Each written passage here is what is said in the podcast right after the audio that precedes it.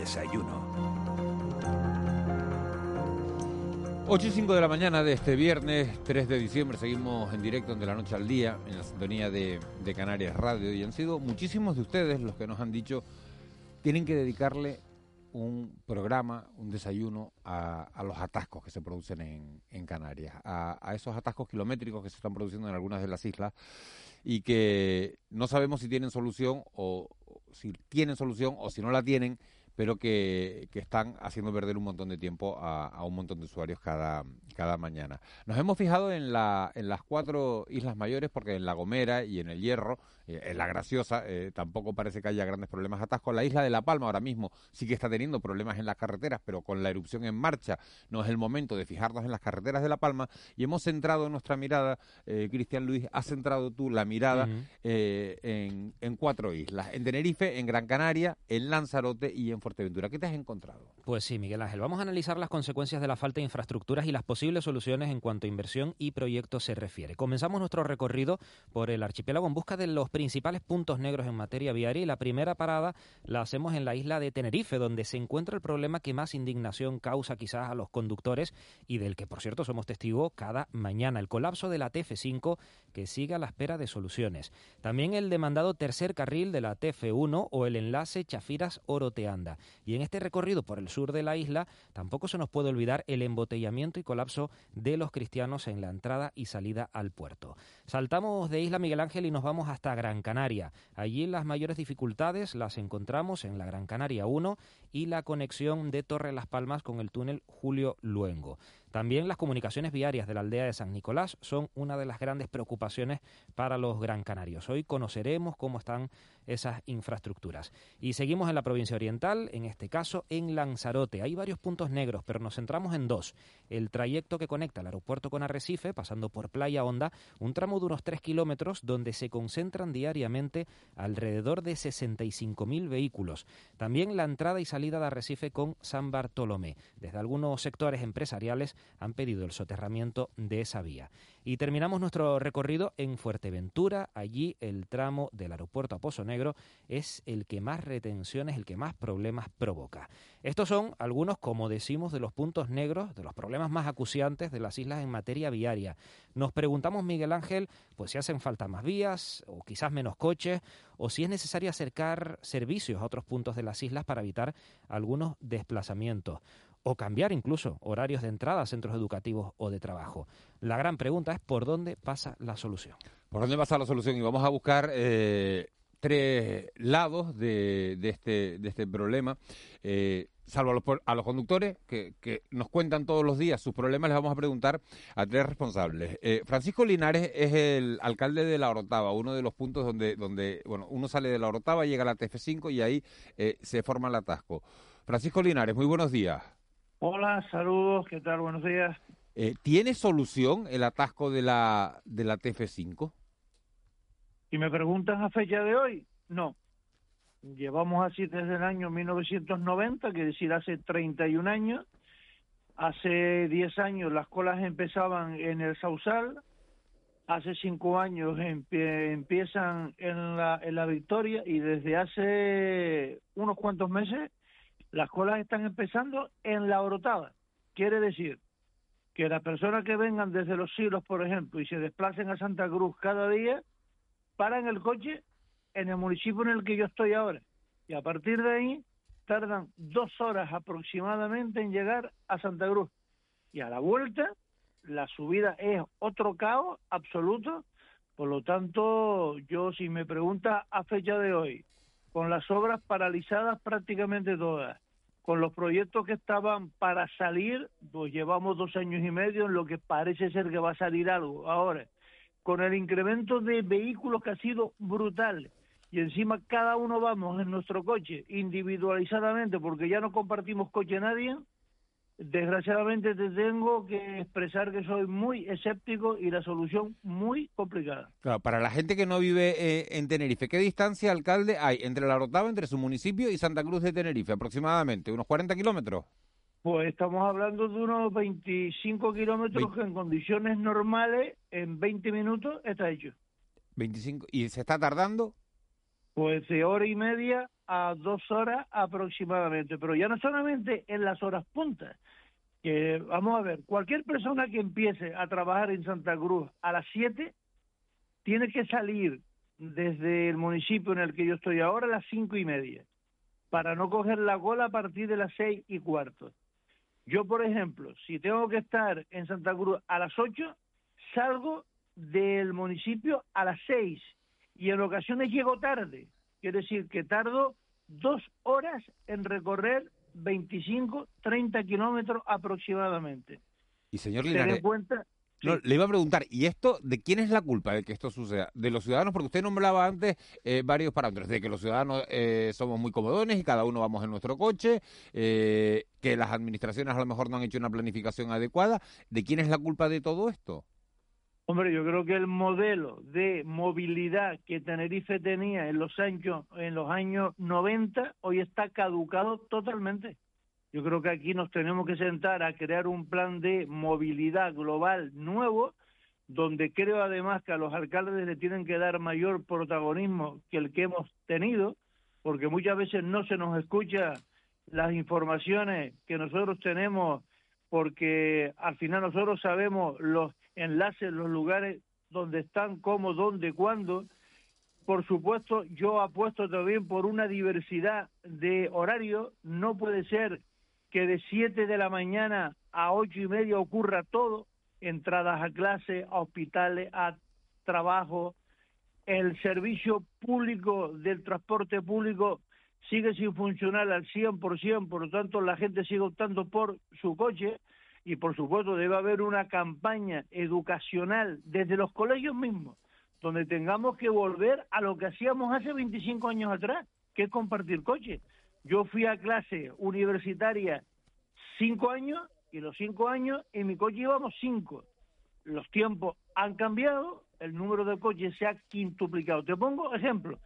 En un municipio como el mío vivimos 42.000 personas, hay 31.700 vehículos.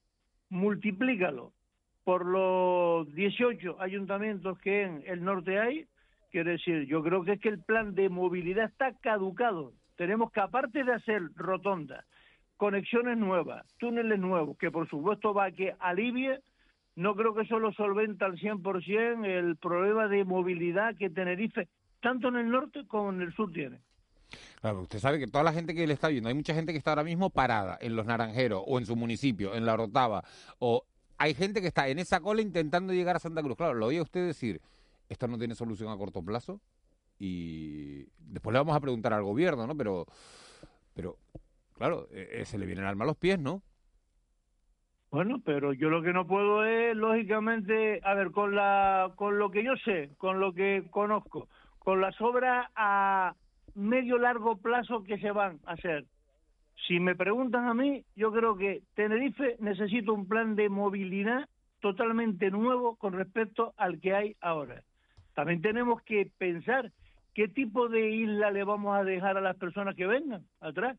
Porque a lo mejor hay que acompañar las infraestructuras con un modelo de movilidad compartida, con un sistema de transporte público eficiente, eficaz, de que vale la pena tener un transporte público que se embota también en la misma cola y en vez de ir sentado en mi coche voy compartiendo agua con otras 45 personas, pero igualmente llego tarde también pero que es un tema de una gravedad enorme que desgraciadamente creo que por lo menos a corto plazo la solución es muy compleja.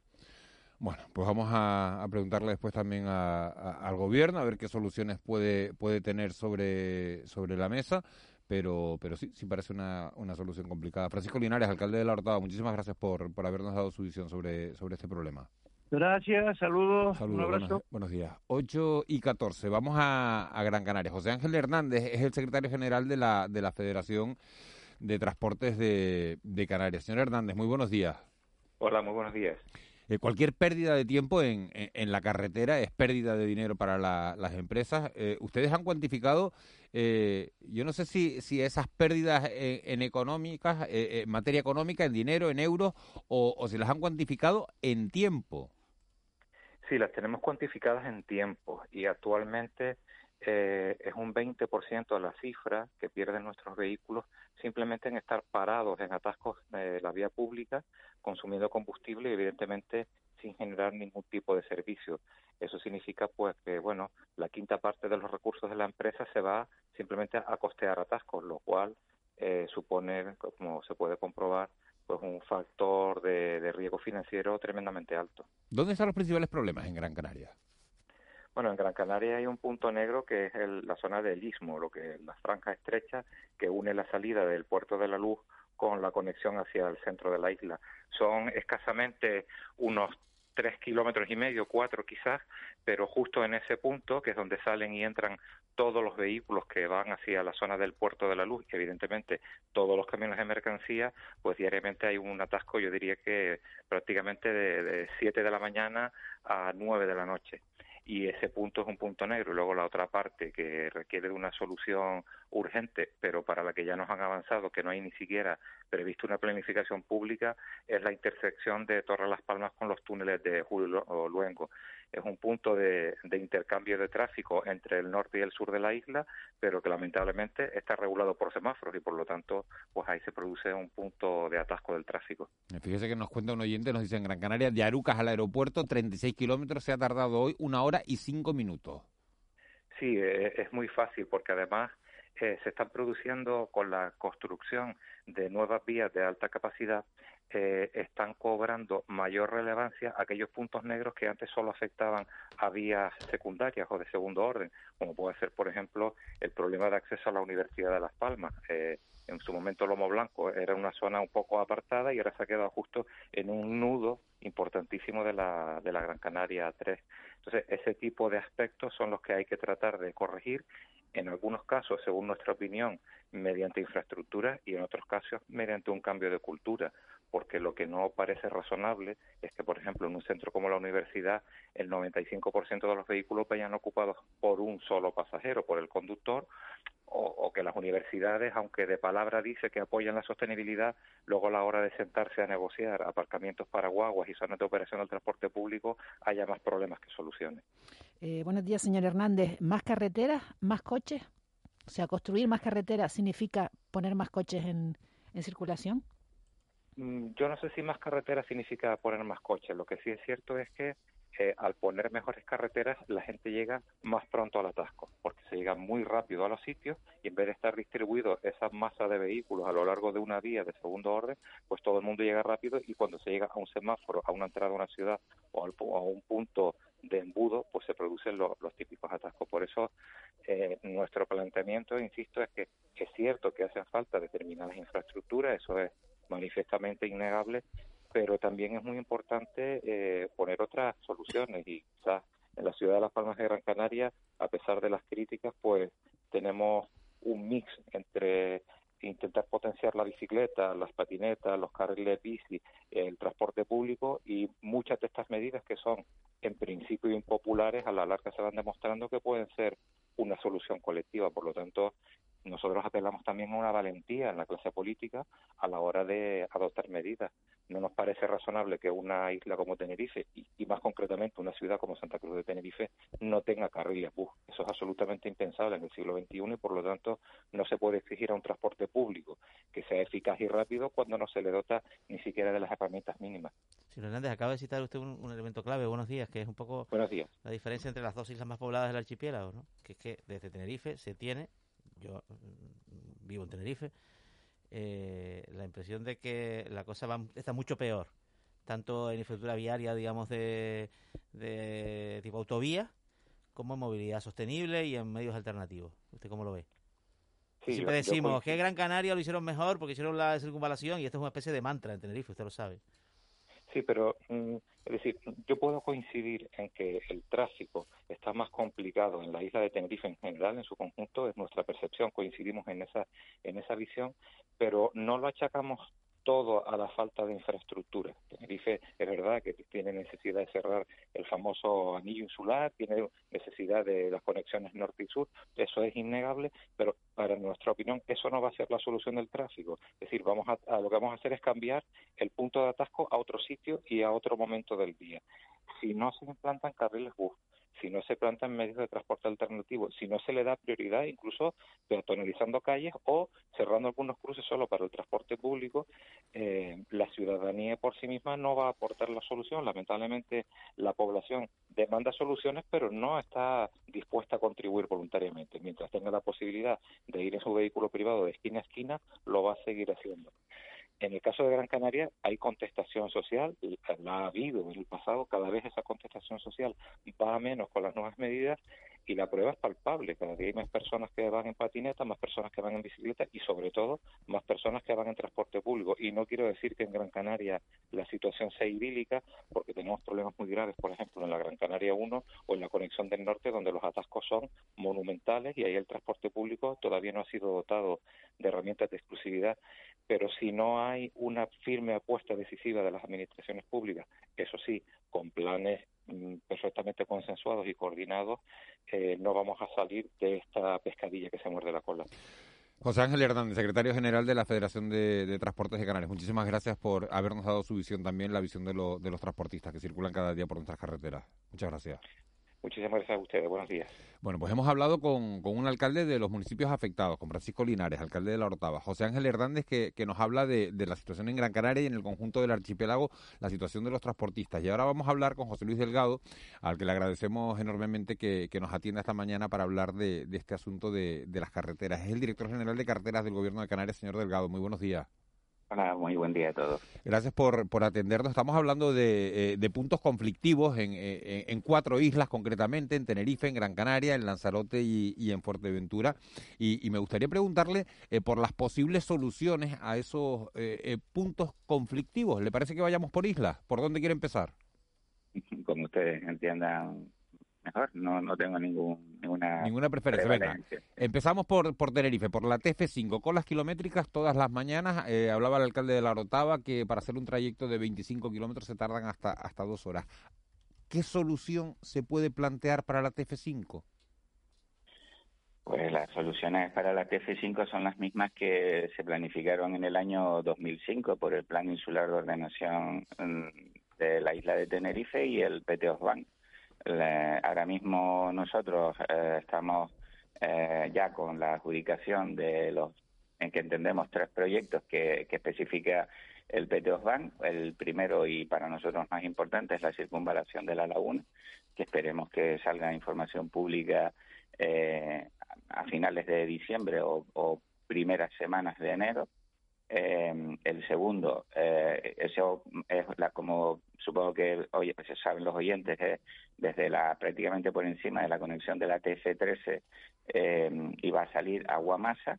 Eh, el tercer carril eh, Guamasa-Orotava, que es la continuación desde el mismo punto de la circunvalación, y el cabildo que el proyecto que impulsó el cabildo desde el mandato pasado, que estamos eh, terminando de redactar el proyecto ahora, que va desde Guamasa al aeropuerto esos, mm, esos tres, esas tres actuaciones que no se pueden ejecutar las tres a la, a la vez, eh, pero sí hay que planificarlas las tres de manera simultánea porque las tres parten desde el mismo punto, eh, pues mm, eso eh, es la solución. y llevamos un retraso pues desde que se planificó en el año 2005 ahora que es cuando lo estamos ejecutando. Eso es una parte de la solución. En lo que yo tengo más esperanza en descongestión? Pues que eh, evitar que todo el mundo eh, venga a buscar eh, la, Tenerife 1 prácticamente para trabajar y pueda irse hacia el sur utilizando el cierre del anillo insular. Y para eso hace falta, también desde el año 2005, especificado en el Plan Insular de Ordenación de Tenerife, pues la carretera desde La Orotava hasta Santiago del Teide y ahí falta el cierre del anillo insular que es eh, en el tanque, que la obra lleva dos años ejecutándose y llevamos aproximadamente eh, un kilómetro por cada una de las dos bocas del sur y aproximadamente unos 200 metros por la del norte.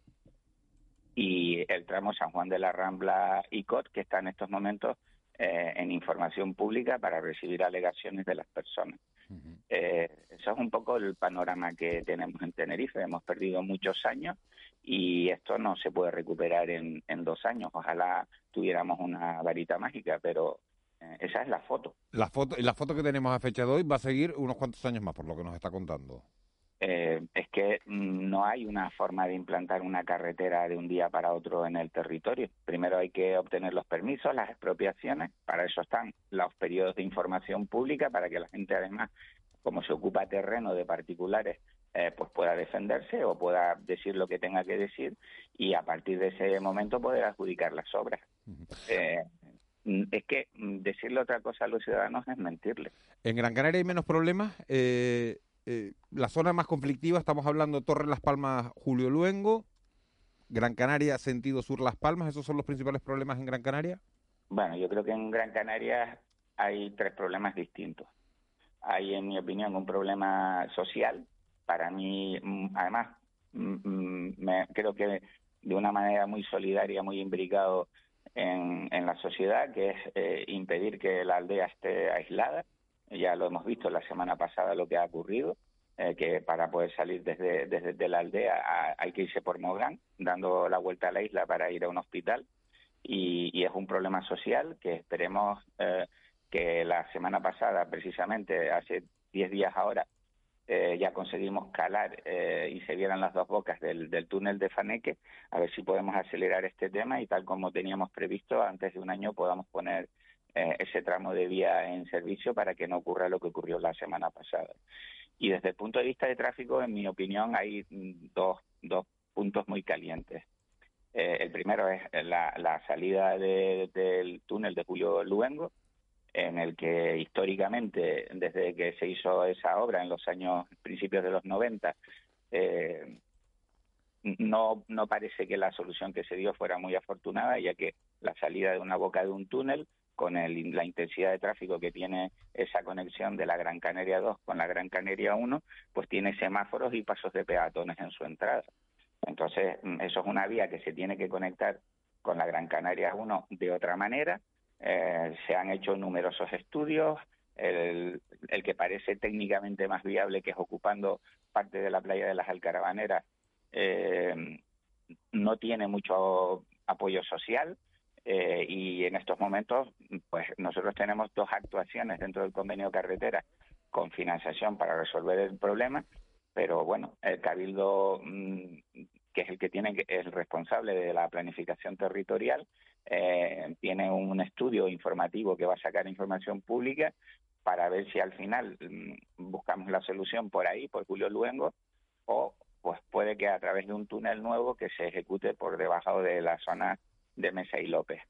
Eh, esperemos, nosotros estamos esperando a ver la, la, decisión final que sale del estudio informativo, pero bueno, dentro del convenio de carreteras tenemos esas dos soluciones.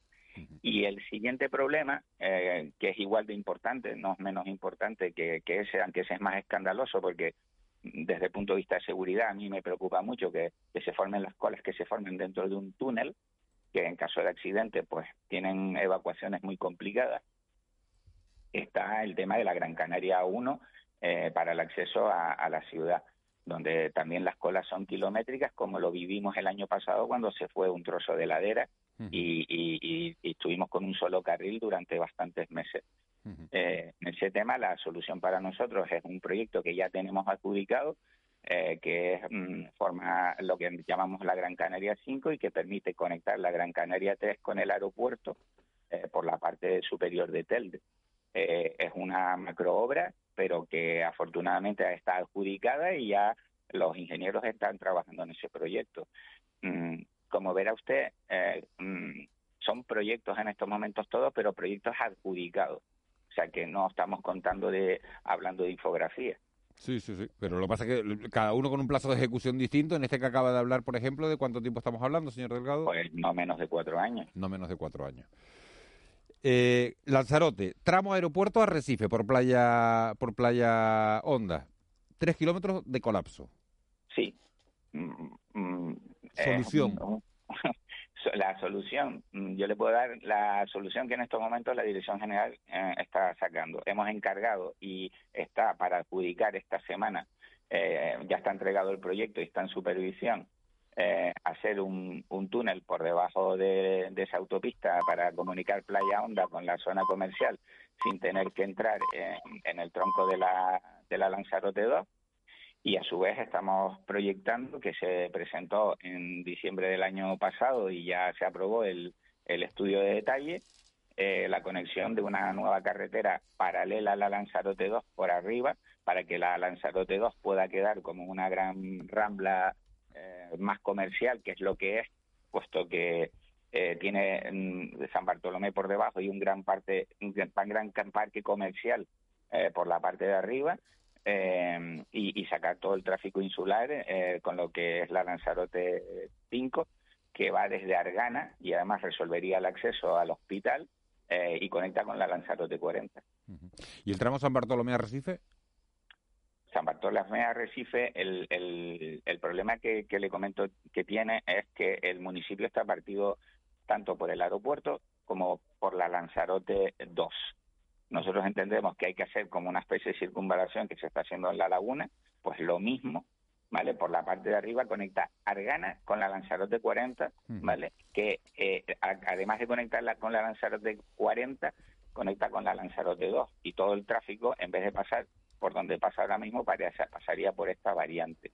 Y a su vez, la parte de abajo de San Bartolomé, la zona residencial, con la parte comercial que está por encima, se va a conectar con un túnel eh, de dos carriles por sentido que ya está el proyecto adjudicado. Y eh, terminamos en Fuerteventura en este en este repaso. Aeropuerto Pozo Negro. ¿Esa es la situación más complicada en la isla de Fuerteventura? Sí, sin duda. Eh, es una zona que atraviesa mm, prácticamente tres núcleos turísticos. Mm, más que una carretera interregional, se ha convertido en, en, pues, en, una avenida eh, y por lo tanto eh, la solución es la continuación de la actual obra que estamos ejecutando, que va desde, de Corrales, desde Caldereta al aeropuerto, continúa desde el aeropuerto hasta Pozo Negro, en una variante también por detrás de, la actual eh, Fuerteventura 1, eh, eh, Fuerteventura 2, perdón. Esa variante en estos momentos el proyecto está redactado, está mandado a medio ambiente y estamos pendientes del informe ambiental. Es una zona que, que, tiene una parte de cepa, de zona de especial protección de aves, eh, y eh, lleva un informe ambiental bastante complicado en el que nosotros incluso hemos propuesto, eh, aunque parezca absurdo, pero creemos que lo merece hacer en un kilómetro que es donde está el paso de las uvaras, que son unas aves esteparias mm, que solo se dan en Lanzarote y Fuerteventura, pues hacer un trozo de túnel de aproximadamente un kilómetro para no distorsionar el, el paso de las uvaras en, en la zona de, anidamiento. Pero repito, estamos pendientes de que nos autoricen ambientalmente para poder licitar esta obra. Juan Betancourt tenía una pregunta. Sí, hola, eh, señor Delgado. Vamos a ver, sobre Tenerife muy concreto. ¿Cuándo empezarían las obras del llamado bypass un poco de, la TF5? Es decir, la, vía que, que, abre una vía de desahogo de, a la altura de Guamasa, por, por encima de la pista del aeropuerto, quiero decir. Y luego el tercer carril de entre la Orotava y Guamasa. ¿Esto es realmente viable? ¿Esto se va a hacer? ¿Y esto en su caso cuándo empezaría?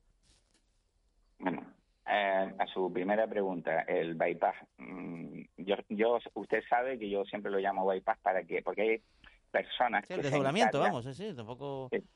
no, es que hay personas que se empeñan en denominarlo vía exterior. Y, no, la vía exterior es otra cosa, está en el, en el plan territorial, sí, correcto. Correcto, pero hay personas que se empeñan, en, eh, sobre todo últimamente, las últimas semanas he visto personas que se empeñan en decir que estamos haciendo la vía exterior, y eso es completamente falso. Nosotros estamos haciendo una circunvalación a la laguna y no una vía exterior que conecta con la TF1. Eso es falso, quien lo dice miente.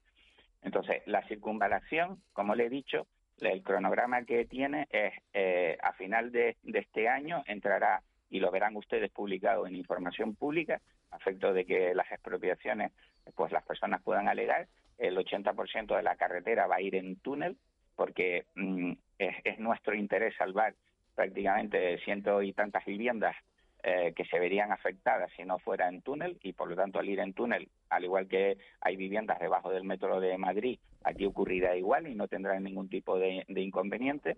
Y eh, esperamos obtener para el mes de marzo o abril eh, el informe ambiental. Tenemos el compromiso por parte de la gente de medio ambiente del gobierno de Canarias de que pondrán todo su esfuerzo en que eso pueda salir. A partir de que tengamos el informe eh, ambiental, en dos, tres meses más estaríamos en el verano, podríamos tener el proyecto de construcción y nosotros esperamos eh, poder adjudicar esa obra antes de final del año que viene.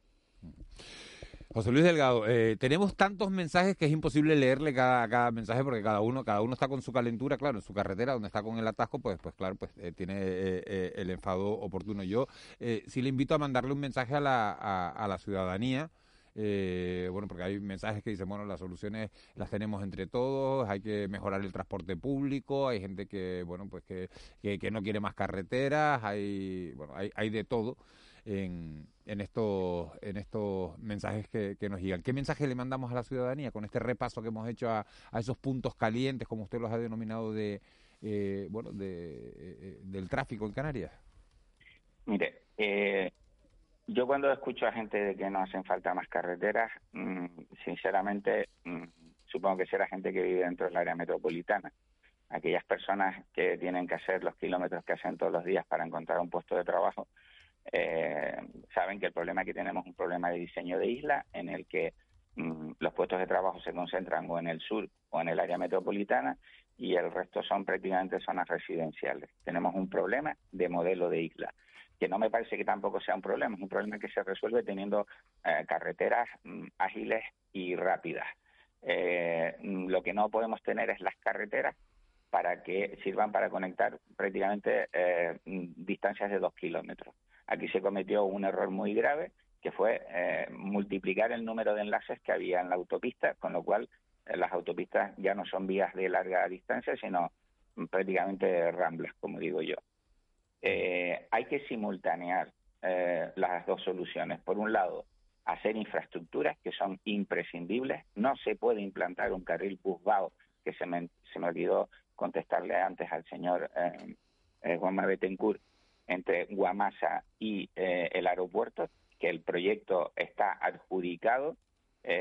vamos a ver si al final es viable hacer el túnel, un túnel para evitar la curva de Sausal que entendemos que puede resolver o paliar antes eh, eh, quizás el, problema, porque la pendiente que tiene esa carretera hace que los vehículos pesados eh, disminuyan mucho la velocidad y empiezan a generar las retenciones en ese punto. Quizás la única esperanza es poder ver si podemos implantar ese túnel con anterioridad a, terminar la circunvalación de la laguna. Mm, nos estamos esforzando eh, y, se ha hecho una separata del proyecto para, para ver si podemos ejecutar ese trozo de túnel desde prácticamente la baranda a, salir casi llegando a Tacoronte. Creo que eso puede ser un alivio y se puede ejecutar sin interferir el tráfico en la TF5. Eh, estamos mm, todo el equipo de infraestructura viaria del Gobierno de Canarias e incluso en colaboración con todos los cabildos, porque intentamos ir mm, de la mano volcados en mm, estrujarnos la cabeza para ver qué podemos hacer. Pero no podemos recuperar eh, 15 años perdidos eh, en, dos años. E, e, es, absolutamente imposible. Y también es cierto, y lo dijo el, el anterior persona que escuché, que me pareció una reflexión muy sabia. José Ángel Hernández, el secretario general de la Federación de Transporte. Sí, me pareció una reflexión muy sabia. Habrá que empezar a cambiar un poco también de cultura y a, penalizar eh, eh, los desplazamientos individuales. Eh, todo el mundo o casi todo el mundo tiene fácil acceso a un vehículo ya. Y bueno, las islas no entre los coches de, de los que nos visitan, que mueven una flota muy importante, y los propios nuestros, pues yo coincido, o sea, a la universidad no puede ir un alumno con por coche, eh, hay que promover. Mm, claro, habrá, que ver después si el transporte público, señor Delgado, es lo suficientemente efectivo eh, para que para que la gente diga, bueno, pues no voy en coche porque tengo un transporte público que es eficaz, estoy, ¿no? Estoy totalmente de acuerdo con usted, por eso le digo que es un cúmulo eh, de, acciones que tenemos que tomar. Mm, mire, en Las Palmas el transporte público interior de la ciudad funciona muy bien y usted prácticamente puede ir a, cualquier sitio eh, sin ningún tipo de, de, problemas. Mm, en Santa Cruz de Tenerife no tenemos la transversalidad eh, entre Anaga, la zona de Anaga y la zona de Santa Cruz. A lo mejor habría que poner mayor frecuencia y mayor número de líneas. el sistema metropolitano eh, ha sido un sistema que ha funcionado muy bien y que ha aliviado la zona del eje Santa Cruz Laguna, pero tampoco tiene transversalidad. Es decir, no tenemos líneas que vayan en sentido transversal a, ese eje y son necesarias. Señor nos estamos yendo de tiempo. ¿A usted le, importa que, retomemos este asunto porque es tan interesante eh, y, tan importante que, estamos recibiendo un montón de mensajes? En el mes de enero lo llamamos un día y, se viene por aquí por los estudios y, desayunamos y compartimos 20, 25 minutos de charla eh, con, bueno, con el mismo sosiego que hoy, pero haciendo un repaso amplio a toda la situación. No, no, no tengo ningún, ningún inconveniente, todo lo contrario. Pues muchísimas gracias de verdad, José Luis Delgado, director general de, eh, Carreteras del Gobierno de Canarias, por haber hecho este repaso con nosotros eh, eh, en antena y con todos los oyentes de los puntos calientes en todo el archipiélago y, buscamos en enero ese hueco para el desayuno y, esa, y esas posibles soluciones que seguramente pasan ya no solo por mejorar las carreteras, sino también por tener conciencia social de que no podemos ir cada uno en un coche porque, porque las carreteras de este archipiélago no son, no son infinitas. José Luis Delgado, muchísimas gracias. Muy amable, muchas gracias y buen día a todos. Buen día. 8 y 41, tiempo de mentidero, tiempo de tertulia.